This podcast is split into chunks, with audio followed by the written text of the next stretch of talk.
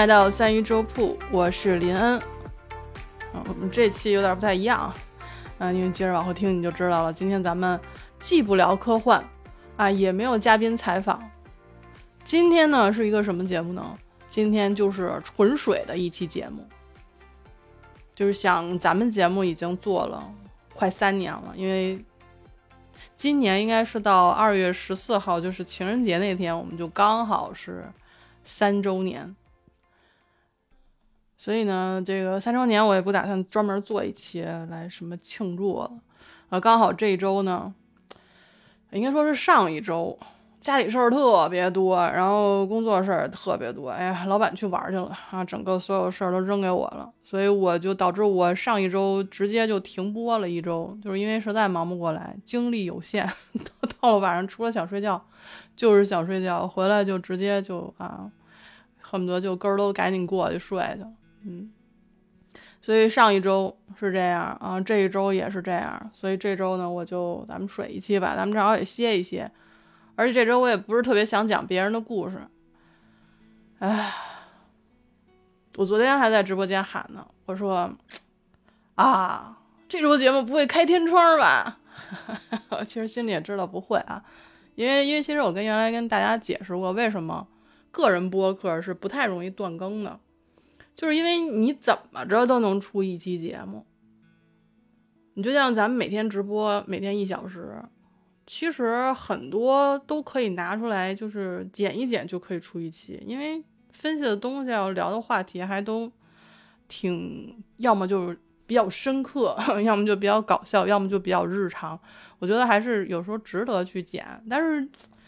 因为在直播间里就是牵扯到很多个人隐私的东西，所以我就想，哎，算了，咱们平时听听就得了，咱也别剪出来了，对吧？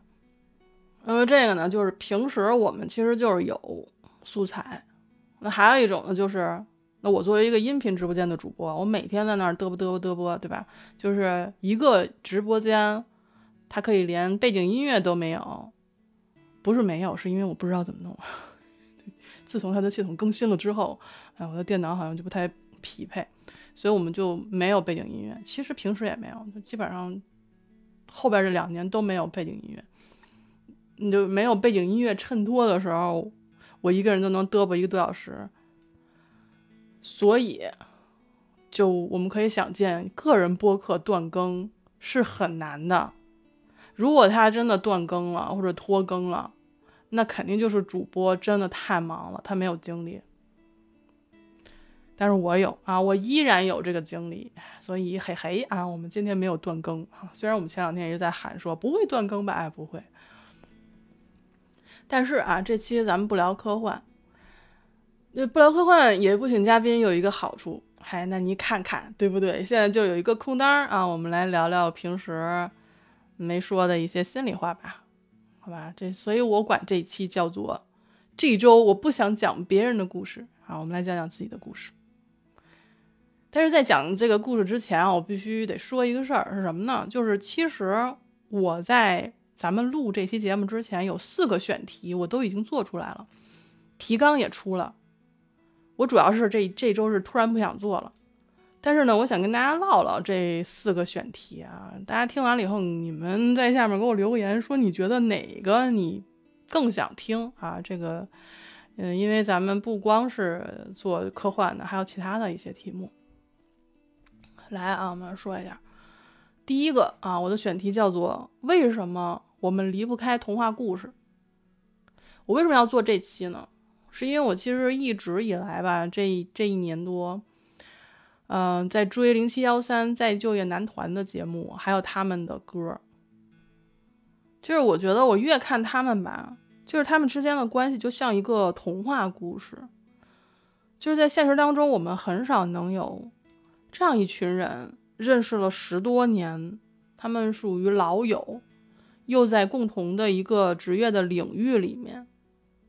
那这几个人呢，相互欣赏，相互扶持，有争执也有分歧，但是依旧在一起可以做最喜欢的事情。我就看着他们，我就觉得特别的美好。就是以我个人的性格，我其实很难成为一个人的粉丝。应该说，我很难成为某一个人的粉丝。比如说，一个歌手，我会喜欢他的某一首歌或者某几首歌，但是我不会专门去粉这个人。但是对于这六个人，我是非常欣赏他们每一个人的。虽然我可能还做不到是他们的粉丝，但是我真的希望他们能够一直这样做自己擅长又热爱的事情啊！所以我在直播间里也经常说，他们也哦，就是直播间的朋友们也很烦我说你怎么一天到晚老零七幺三的。零七幺三很好呀，好吗？我们其实这种很难很难再复制了吧？我觉得，希望他们越来越好，好吗？这个是一个话题。那么第二个话题呢，就是我不是这两周一直在看一本书，叫做《献给阿尔吉农的花束》，它是一个科幻小说。其实它就是说，一个应该说是弱智的人，他被进行了脑部手术之后。变成了一个天才，然后阿尔吉农是谁呢？阿尔吉农是一只白老鼠，就是人类在人身上做实验之前，他会在老鼠身上做实验，而唯一成功的这只老鼠叫做阿尔吉农，它就显示出了一种超高的智商。那就是阿尔吉农和我们在这个故事当中的主角，他们都是经历了这个智商极度啊，就是蹭一下像坐火箭一样上去。以至于他们对于世界的领会、呃领悟力，以及与人周围的人的关系，就发生了非常大的变化啊！包括这只老鼠。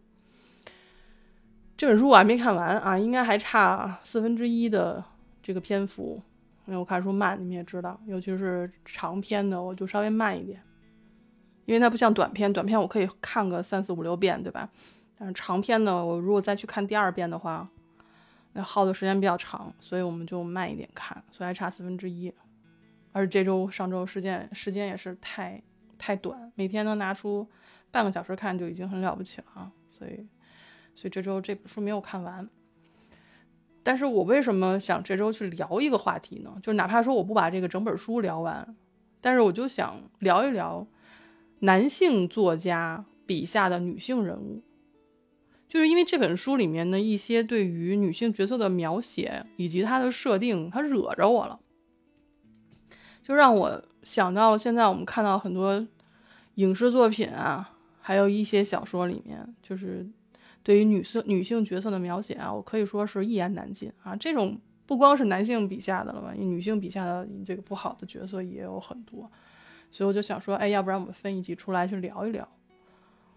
因为我们可以看到，就是女性角色真的很单薄。你就想象一下，你说你你看过的小说当中，或者看过的影视剧当中、电影当中，有多少特别丰满到让你觉得非常好的？我就举个例子，至少是近两年我看到的，就是比如《三体》里面的叶文洁，对吧？他可能书里面的相对还有点单薄，但是影视剧里面出来的还是比较丰满的。就是不光是一个女性的角色，她也是作为科学家、作为母亲、作为女儿、作为呃女性本身，就是她有多角度的一种塑造。但是看这本就是我刚才说的这个献给阿尔基农的花束的时候，我就觉得，为什么就是女性角色的塑造，要么就是圣母天使，对吧？我重新念一遍，我这发音的重音不对。就是圣母天使，要么就是贤妻良母，要么就是泼妇淫妇，要么就是才女佳人，就脱不出这几个框框。而就是女性角色，她应该有更丰富的生命力。就是咱们不能总从性别偏见出发，然后去肯定或者否定女性合理的生命价值。当然，我这不是搞性别对立啊。我虽然一开始定的题目是男性作家笔下的女性角色，但是事实上我们也知道，很多女性作家和编剧笔下的女性角色也非常的带有偏见，真的大把大把的都不太好。那刚好，那么不是遇到这本书了吗？所以我就想说啊，那我们不如聊一聊。嗯，这是一个话题。那还有一个呢，是跟我们科幻小说有关了啊，就是。想聊一聊这个无工质引擎，嗯，它就是一个不需要火箭推进剂的发动机啊。这个是有别于传统需要的那种喷射工质的发动机，就是无工质发动机，它是不需要工作物质的。呃，我们最近去聊到这个无工制、无工制的这个这个话题是《三体》里面聊张北海的时候，就是张北海为什么要去暗杀专家，就是因为他想推进无工制发动机的研发。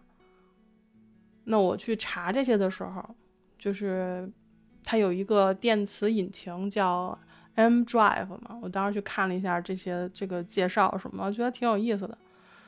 虽然虽然但是哈，在后边接了一个大 but，就是这玩意儿到底是不是真的，能不能实现，啊，也是一个未知数吧。反正作为一个不懂，他不太懂物理的人，应该说不懂物理吧，就是懂的人，人家是看门道。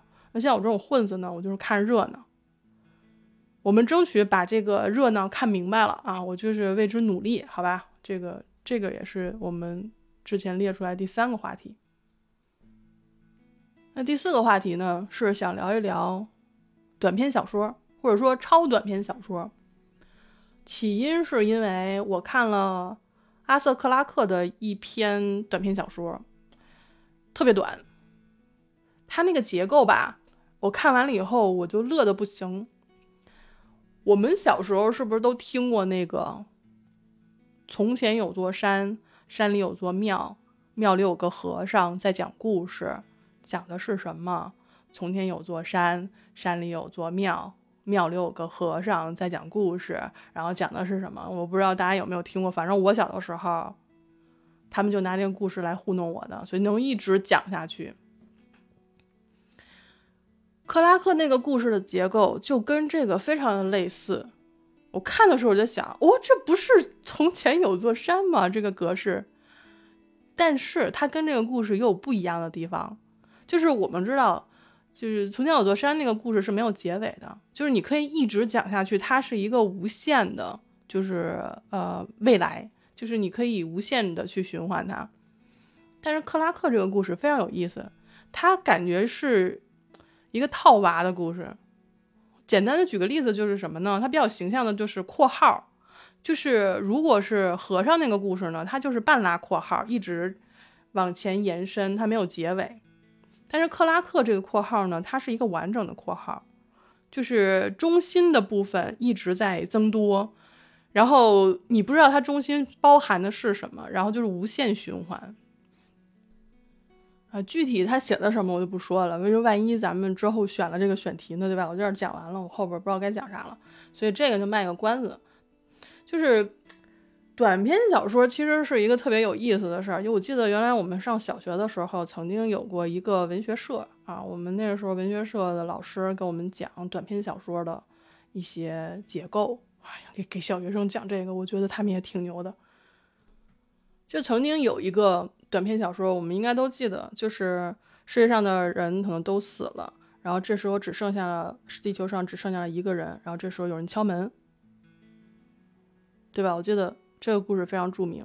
然后另外还有一个故事，就是它不是科幻的了，它就是说命题的，就是说你在小说当中，它是一个比赛，你的小说当中需要有三个元素：女王、上帝，还有男女关系。然后得奖的那个小说呢，他是这样写的，就一句话小说。他说：“女王怀孕了，上帝啊，这是谁干的？”所以就是说，它即便是一个超短篇小说，它也能够让你去思考，说这里到底发生了一些什么事情。它非常有悬疑感，有节奏感，所以我就觉得有咱们可能。找找一期吧，我们来讲讲这个我看过的一些短篇小说和超短篇小说，我觉得应该是会很有趣。其实我是觉得每个人都可以写小说，就像这种超短篇啊，就一两句，你可以去构思，就是你发呆的时候，你可能就可以写一个超短篇，就可以引发自己想象或者引发悬疑感的那种小说。我们平时在生活当中有很多发呆的时候。或者等待的时候，就是你啥也不能干。反正我的，我可能比较那什么吧，就是我忙的时候是忙到脚朝上，我闲的时候就闲到脚朝上。所以我闲的时候，我就比较愿意抓那个，呃很短的一段时间，就是我头脑放空，然后又可以，就是我身体可以不干啥，但是我脑子要么就休息，要么就去转一些别的，就比如说写提纲什么的。其实克拉克这个故事提纲我已经写好了，他是什么时候写的呢？就是上周末啊，我朋友带他女儿，就是我干闺女啊，来悉尼找我玩，然后他们去海边嘛，然后我其实也不下水，然后那天那天还挺热，然后然后我就去买那个外卖啊，就是坐在那个咖啡店门口就等着他们把那个汉堡做出来。那干嘛呢？我就打手机，然后看一眼这个科幻故事，哪怕看个短片呢，对吧？就怎么也就几分钟的事儿。然后我看到这个小说的时候，我觉得那哎呦，就乐得不行。然后我就把这个节目提纲和我想想的这个故事可以拓展的一些内容就给它列出来了。其实咱们很多期节目的提纲都是我啥也不能干，然后就是干坐着或者是干站着的时候想出来的。其实我是觉得说，如果你给我一个。题目，然后让我坐这干想，我可能会很头疼，或者说我想去拖延它，我就不想写。我觉得这个跟每个人的这个习惯有关系。就像我们，比如去锻炼身体的时候，我们都习惯用身体去去一个叫什么热身，对吗？伸展关节，然后拉伸肌肉，让身体先热起来。我觉得做节目、做提纲也是一样的，就是你不能生写。你需要让脑子去有一个预热，所以我觉得在这种等待的时间，然后突然只是做一个很小的事情，比如说就是列一个提纲，然后你把你能够想到的跟这个故事相关的一些其他的故事想讲的故事、想讲的概念、想走的方向，你只是简单几笔把它列出来，然后就相当于给了你一个预热，等你再写的时候，你不会觉得特别陌生。就不会有那种所谓的哎，我抗拒它，因为它陌生，所以我抗拒它，我想拖延它的这么一种情况。我举个例子，比如说我开车上下班的时候啊，就我开车，因为我我上班时间长嘛，我开车基本上要一个小时去，一个小时回，所以每天两个小时时间，我基本上大绝大多数的节目，还有那些头脑风暴，都是在开车的时候产生的。那再比如，就短一点的时候，就是每天晚上煮咖啡的时候啊，四分钟足够了。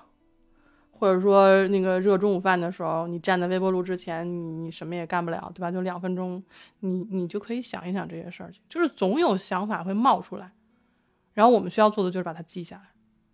所以我觉得每个人都可以写点东西。所以我也鼓励大家啊，就是闲在的时候可以。动动脑子，构思一个故事。我觉得别人写的故事不好的时候，我就自己写。我觉得我会写的，就是让自己更满意一些，对吧？必至少我知道自己喜欢什么样的故事。那我们今天啊，明明就是有这些题目可以做，为什么不做？啊，我之前也说了，就是我这周就不太想讲别人的故事。为什么？就是。因为累的时候吧，你就容易回忆，就回忆到以前咱们刚开始做播客的时候，然后我就特别想自己，我就特别想那个时候的自己，这是一种思念吗？我不太确定，但是确实我现在很想那个时候的我。就那个时候，咱们有一期有一个专辑叫做林掌柜的，就叫林掌柜的。啊，现在这张专辑已经被被被我改名了，叫做《与我无关》。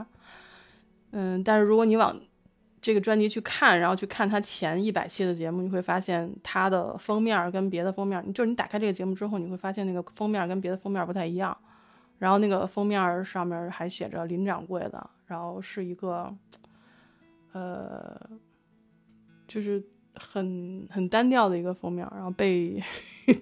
被我们其他主播就唾弃啊，告诉说你这弄弄的好，弄好好弄弄点行不行？我说哎，其实就是一开始吧，没想那么多。我不是一个就是做好准备干干事儿的人，我就是干了再说，干了再说的那种。因为当时我们已经有一个三一粥铺直播间里的故事的一张专辑了，我们那个时候就是每一期都会请嘉宾过来分享他们生活当中的一些有趣的。啊，悲伤的，或者他们经历的一些特殊的事儿。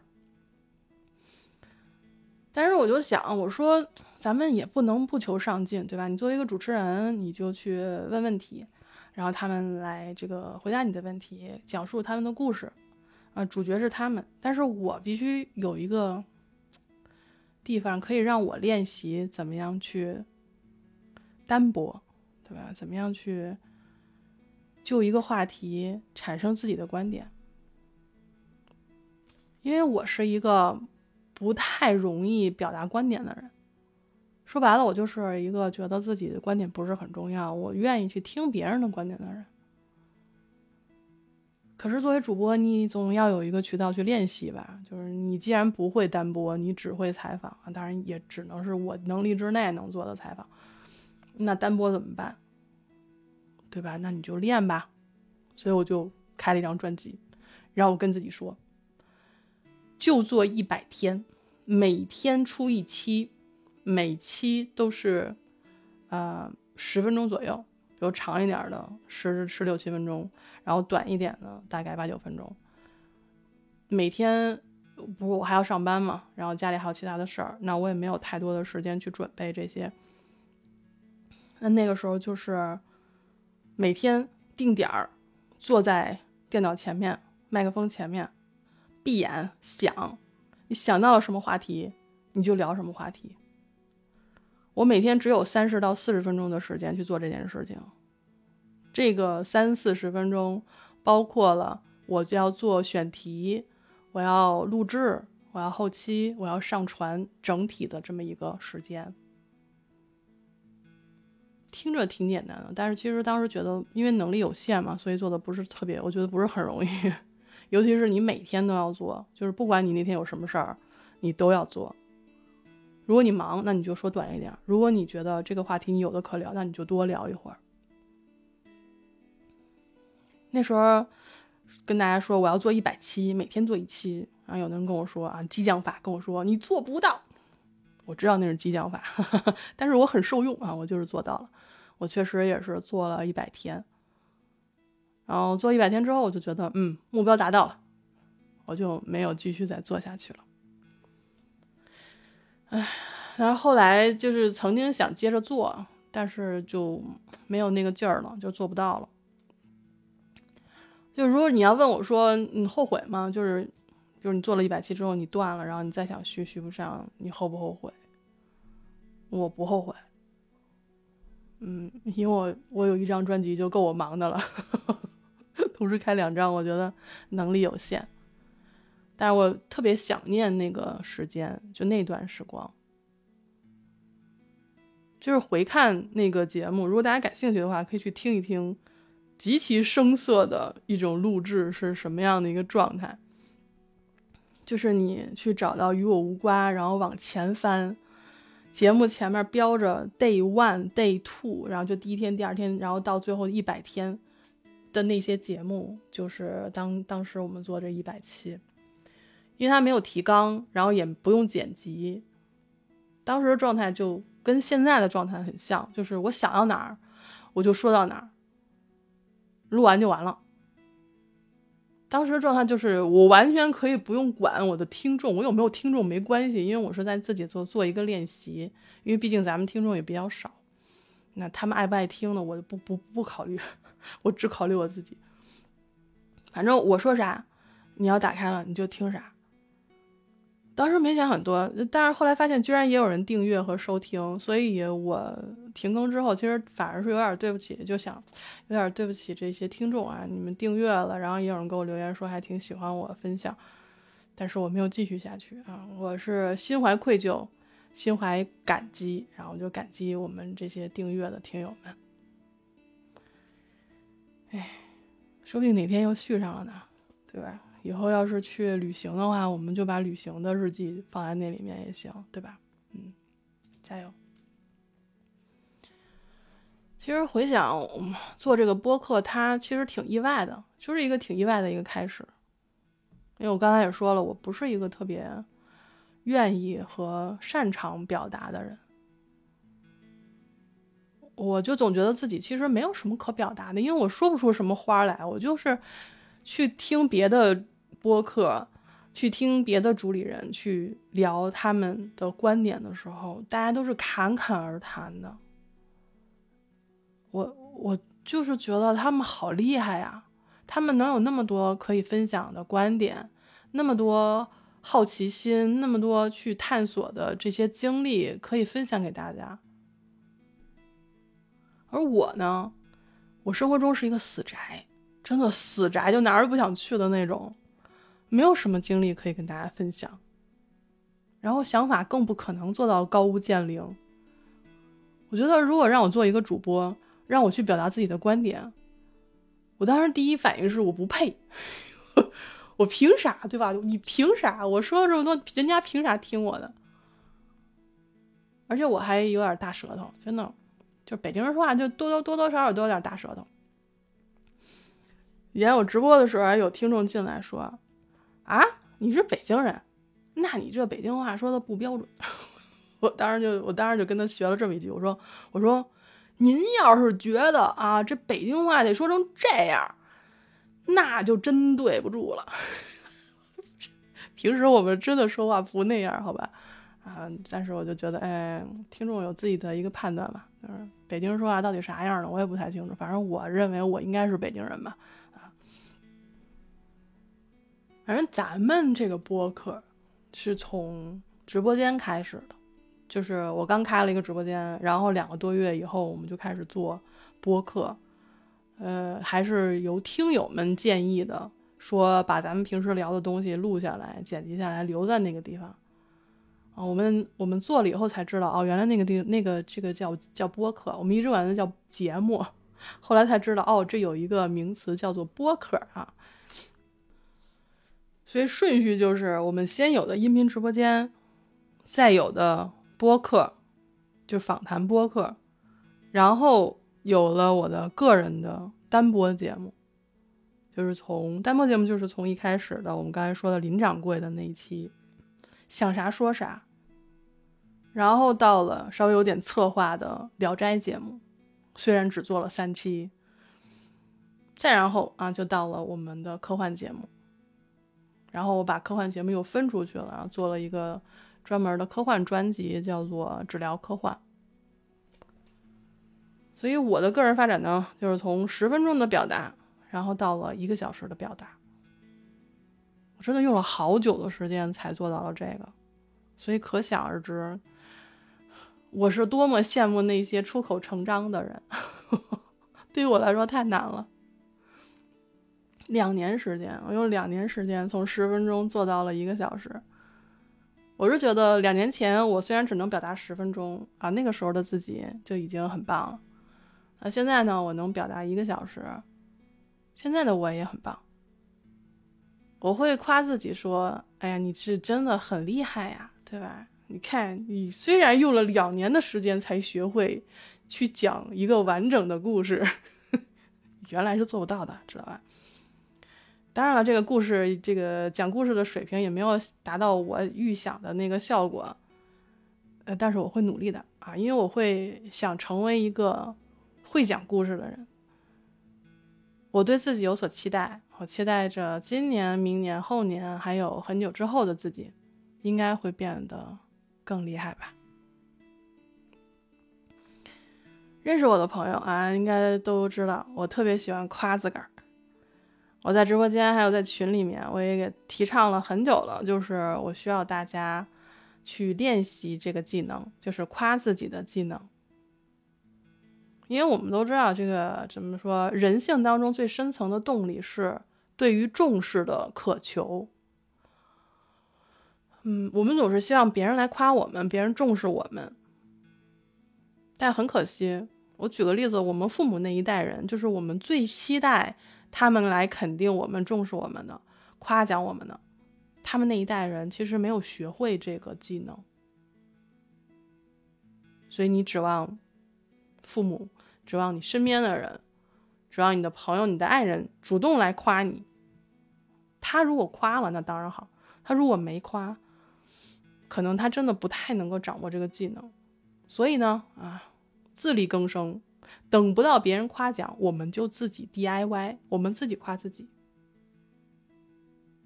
当然了，我在直播间里夸自己的时候，也经常会有人跳出来说啊，你们知道我说的是谁？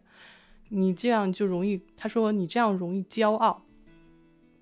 我心想，夸自己咋了啊？我知道我自己好，我不能夸吗？对吧？我不会骄傲的，为什么？因为我是一个自卑的人，就是我已经很自卑了。我，我每天常常做的事情就是低估自己，我就是需要一点骄傲，我需要一点自己对自己的鼓励，我需要这样才能得到更多的勇气。你自己想想，如果我夸你的时候，你高兴不？我说你的眼睛有神，我说你的思想高屋建瓴，对吧？我就说，我夸你的时候，你高兴不？那我咋就不能夸自己了呢？所以，我小结一下这一段。我应该是跑题了，哎，就虽说咱们这一期没什么题吧，但是确实也跑到十万八千里了。你总得有个主线吧？好歹你这是一期节目，好吗？哦，对不起。啊，我现在这个状态，其实我比较像我每天直播的状态啊，就是想到哪儿说哪儿。当然我知道了，咱们播客的绝大部分受众是不会来我直播间的啊，这不是直播间受众，尤其是音频直播间。但是我还是想说，音频直播间其实。是满足了我对于电台的一种幻想，因为我是八零后嘛，就是对于电台有一种向往。不然你看那么多播客叫电台，什么 FM，对吧？我每次看到有人取名叫做电台的时候，我就想，嗯，这个主播不会是八零后吧？因为我总觉得我们这一代人对于电台是有一种特殊的情感的，因为从小就是。从听电台开始的，很多人那个时候小的时候都没有电视，所以呢，在有了这个直播间之后，我就把它当电台一样，每天定点一个小时，跟大家来聊一聊。虽然可能听众很少，虽然可能这个也不会有太多的粉丝，但是我非常享受这个，嗯，过程吧。就是你说我到底想做什么样的节目呢？我其实啊有一期节目，我不知道大家听过没有，就是在喜马拉雅这边有一期节目是在三鱼周铺直播间里的故事置顶的有一期，就叫做直播间计时，我守在这里的原因。可能在别的平台它没有这个置顶，所以大家可能得找一找。这个里面的内容其实就是我们在直播间直播的时候发生的一些事情，有一些听友打电话不是打电话，听友上线之后遇到的他的那边遇到的事情，有的人在讲述，有的人是遇到了当时的一些突发状况，那个其实是我想做的，有点类似于叙事类的节目。那我之所以把那一期剪好了放在那儿，一直置顶，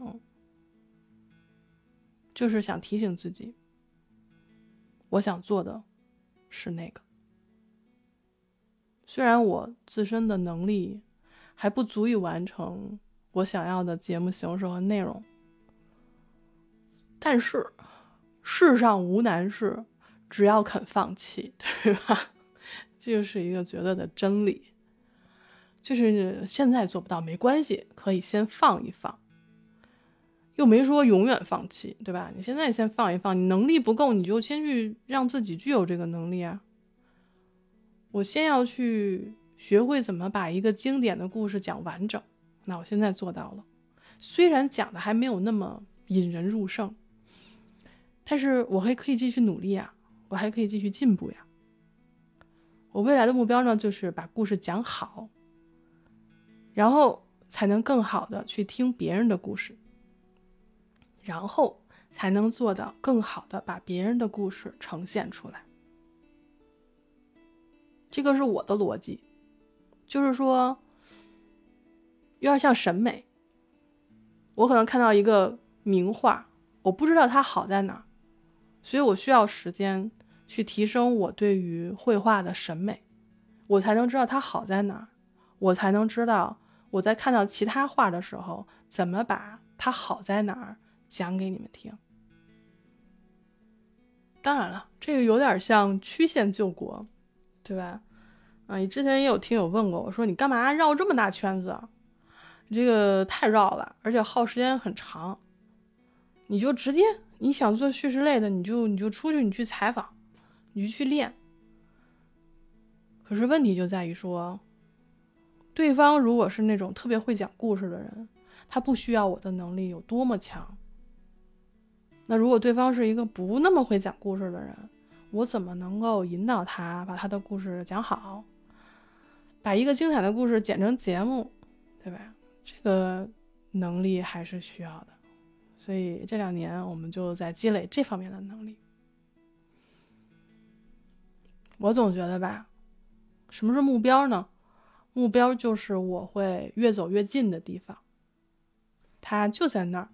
他二零二一年七月份的时候被我挂在那儿了，现在是二零二四年的一月底，那么应该很快了。我觉得就差一点点，我会加油。哎，提到播客，提到自己的播客，提到别人的播客，其实好像今年特别多的人在聊听播客这个事儿。啊，至少我在别的平台上很就能看到很多帖子说，啊，如果你想长知识，如果你想打破信息茧房，你你想快点提升，你就应该去听播客。我觉得这是对的，特别对。我们需要更多的听众。嗯，虽然我不知道听科幻的听众有多少，但是没办法，自己喜欢嘛，就就做呗。其实我也明白，就是听众是带着目的来听节目的，就是无论你是需要陪伴，你需要学习新的知识，还是说我就是想放松一下，听播客就是一个非常实用的一种方式。但是我有一个另外的一个观点啊，是基于这个的一个观点，也是根据我个人的经历，就是你怎么想，怎么想长知识快。怎么想尽快的打破信息差？怎么能尽快的去提升？我觉得，要完成这些的更好的一个方式，不只是听播客，最好是你能自己去做一档属于自己的播客。做播客其实不仅仅是说我要表达自己的观点，或者说我想让更多人能听到自己的观点。我觉得更重要的是，可以通过节目制作，去完成一个对某一个话题的思考。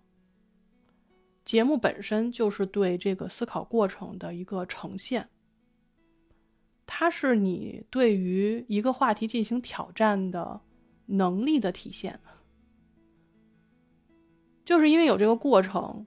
一期节目，它就不可能仅仅是一个单薄的观点罗列，比如说一二三，对吧？我认为怎么怎么样，或者说我就是说几句金句，或者我只是一种情绪的抒发。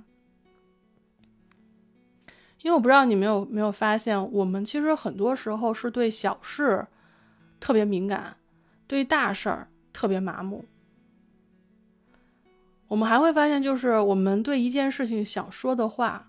很多时候只是几句话而已，而这几句话是非常片面且单薄的。但是你要做节目的时候，你就不同了。节目是需要一个完整的结构，它需要有节奏、思考，需要有内容的扩充，还需要有留白。但更重要的是，它需要我们去学习。这就像我在学习怎么亲手去制造一个物体，这个物体是实打实的。而我们做节目，有一种是说我懂，我跟大家分享；还有一种，就像我现在做的这个科幻呢，就是我不懂，但是我学习。我通过这个科幻故事里面的一些我不了解的概念，去学习新的东西。我学习到的就是我的。这个跟我去听别人解读这个故事，这个概念，或者说我只是用想象去构架这么一个虚无的东西，是完全不同的，因为它真的是我创造出来的。我们来举一个例子，就前两天我看到那个别的平台上有人分享啊，他是在读博，那他的导师呢就告诉他们啊，有一种方法可以让他们快速的阅读一本专业书。我们一般看一本书，甭管是专业书也好看其他的一些书也好，我们都会去先看目录，对吧？或者说还有人教给你说怎么样速读。速度很快的去看一本书，那这个导师其实他更倾向于说，他原话是这么说的：说如何快速的啊，假装你 看过这本书，是看什么呢？啊，是去看索引，就是 index 的部分，因为 index 的部分就尤其是专业书，他会给给你解释很多的定义，对吧？就是就是列出来。呃，那位教授说，你去看这个索引的时候，你就可以看出这本书的篇幅重点在哪里。你就比如说，索引当中某某些概念或者某个概念的相关词条，它的数量是特别多，或者有些就特别少。通过这些词条，你就可以知道作者在哪方面做了取舍，他重点在讲哪方面的内容。那位教授总结了一句话，我觉得说的特别好。他说：“目录是作者想说啥，而索引是作者实际上说了啥。”我当时看了以后，觉得好有道理啊，醍醐灌顶呀！我掌握了，但是我现在基本上不去看专业书，所以我我可能不会去用。就虽然我不会用在专业书的阅读上，但是我可以把这个方法用在我们现在其他的文章或者故事的阅读上，包括我们在做节目的时候的一些侧重，或者说换一个位置去给大家解读这个故事啊，换一个角度去解读这个故事。比如说啊，我举个例子，又举个例子，我再去看一个科幻故事的时候。我可能就会去关注一下我以前忽略的东西，就比如说作家的一些比喻，书里面的一些比喻，一些描写。因为为了能快速的把这个故事梗概搞清楚，我会非常的容易去忽略故事里面的一些比喻啊、描写啊这些东西，甚至是一些对话。我只会去抓一些基本的信息点。因为这些东西它不太影响你看这个故事的主体，但是如果你换一个角度去看呢？如果我们说下次我在看《三体》的时候，我就要去注意一下大刘是怎么样去描写，他怎么样去做比喻的，或许就会有一个新的方向。比如说，我们再举个例子啊，就是就已经举了一堆例子了，《三体》第二部《黑暗森林》。我们看张北海，对吧？这一段的时候，张北海在到了未来之后，他出任了自然选择号的代理舰长。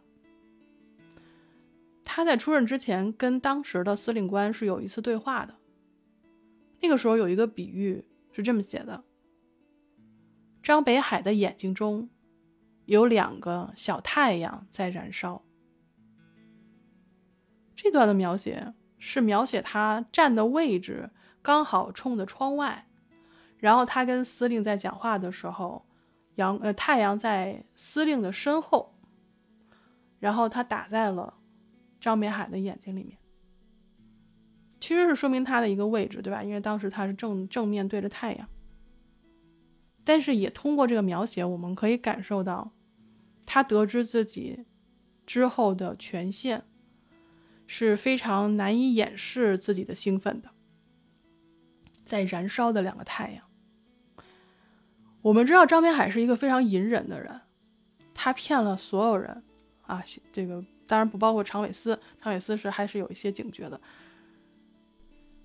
但是我那个时候没有察觉，啊，作为一个读者，我是觉得虽然我很好奇张北海是出于什么样的原因如此坚定说人类必胜啊，但是我我只有到了说看到这个形容的时候，我才觉得他内心里面一定是有事情的，因为他怎么说？大刘让他眼睛当中的两个太阳燃烧了起来，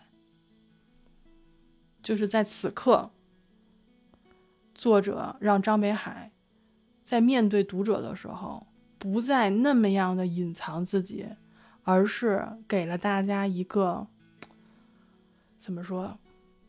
一个裂缝。从这个裂缝当中，你可以看到他的心思，就是这个人未来是要搞事情了。所以这个这个描写其实是很有意思的。我们再举个例子，哎，这一这一个一个节目就尽是例子了啊！再举个例子。就之前我们不是看过一本一个故事，叫做《看云宝地》嘛，它里面有一段描写。其实我在讲这个故事的时候，我很难一句一句的去分析，对吧？我能把一个故事大概齐讲出来，我就已经很了不起了。我觉得我自己啊，讲完整就已经完成任务了。但是未来我们需要把这个故事讲得更好，通过什么呢？还是要通过故事的一些细节。你比如说，这里面曾经有过这样一句描写，是这样说的。虽然是座空城，却不允许他废弃瘫痪，令他如睡美人般永葆可以无限荒废的青春。这段的背景是什么呢？就是说，因为大家都去云上了嘛，很少有人出门，那城市本身没有那么多人，它应该就是荒废了。可是呢，又有很多机器人来维护它。就让他就是像睡美睡美人一般，因为大家都已经不出来了，不到现实下面去了，让他永葆这座城市的美丽，但事实上已经没有灵魂了。那如果你听了我讲这期故事，大概有个概念，就说这故事讲的啥？那如果你没有听过的话，我给大家稍微讲一下，就是说在那个故事当中，人们都去线上了啊，在云端干啥都行，真的是干啥都行，好吗？而那个时候的主人公，他有了阿尔兹海默症的症状，他就想着说，我们能不能治愈？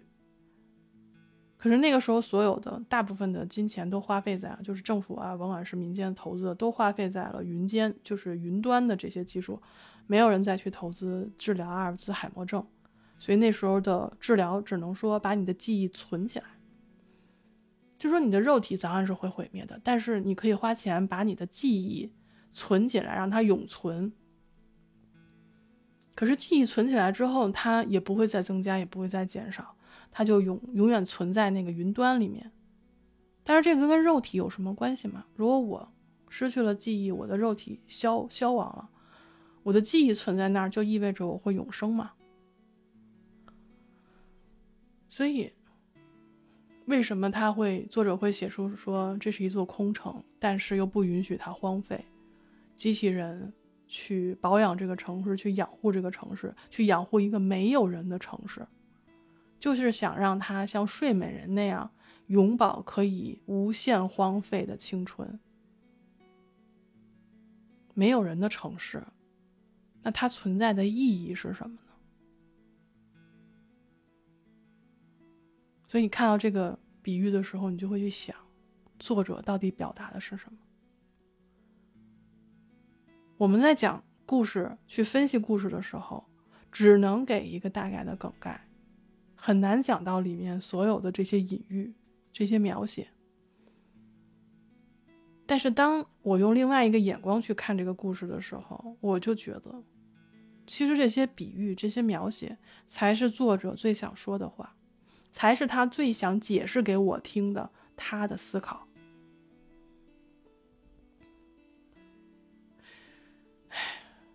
聊一聊，又聊到科幻故事呢，真的是，所以我就说，不是说今天不聊别人的故事吧，真的是，你这期节目还叫做什么？我这期都不应该叫做节目，应该叫碎碎念，对吧？你这期还在取了一个题目叫做什么？这周我不想听，对，这周我不想讲别人的故事，明明你就讲了，啊，对不起，我们小结一下，好吗？小结一下，就是说，饭得自己吃，无论是听节目也好。做节目也好，还是看书也好，我觉得还是要亲力亲为一下，对吧？才能知道，呃，我们到底能够吸收什么，什么东西能够成为我自己的东西，这些东西是别人拿不走的。如果我真的是有这个能力的话，我还可以创造一些东西，这个不是一个很美好的事儿吗？对吧？因为这几年吧，我有一个非常明确的感觉，就是我感觉到我们身边具有的一切都在消失，所以我也鼓励大家 做节目，对吧？或者去学一些新的东西，就像我。做节目也好，或者说我去学习一些新的东西也好，我觉得是我想去延缓身边的这些消失，因为他们注定是要消失的。可是我想延缓这个过程，那怎么延缓呢？啊，有句话说得好，如果你想改掉一个坏习惯，不是去想怎么把这个坏习惯拿除掉，而是你需要去。培养一个好习惯，那对于我来说，就是延缓消逝的最好办法，不是去挽留这些即将消逝的东西，而是去创造更多的属于自己的东西。哎，我真的是做播客快三年，第一次做一期这样很荒谬的节目。碎碎念其实也蛮好的，对吧？我们时不时的可以专门拿一期，都不标号，不标这是第几期，我们就说随便就是聊点什么，嗯，我觉得是对自己的一种释放吧，嗯嗯，不知道大家能不能接受这样的一个形式，啊，但是我非常感谢你能够听到现在还没有转台，感谢你听了这么一期没有什么目的。呃，没有什么主主题的碎碎念的节目，好吧？感谢大家啊，感谢大家听到这里。那我们下一期呢，会继续去做科幻节目啊。我现在已经有另外一个新的想法了，也就是说，今天在节目里你们听到的那四个四个选题，可能下一周你听不到，但是以后有可能听到，好吧？或者你有什么想听的，呃，甭管是节目形式也好，节目内容也好。都希望你能够留在评论区里让我看到，感谢大家啊，非常感谢。那我们今天这期就到这里了，感谢你收听三鱼粥铺，我是林恩，咱们下期再见。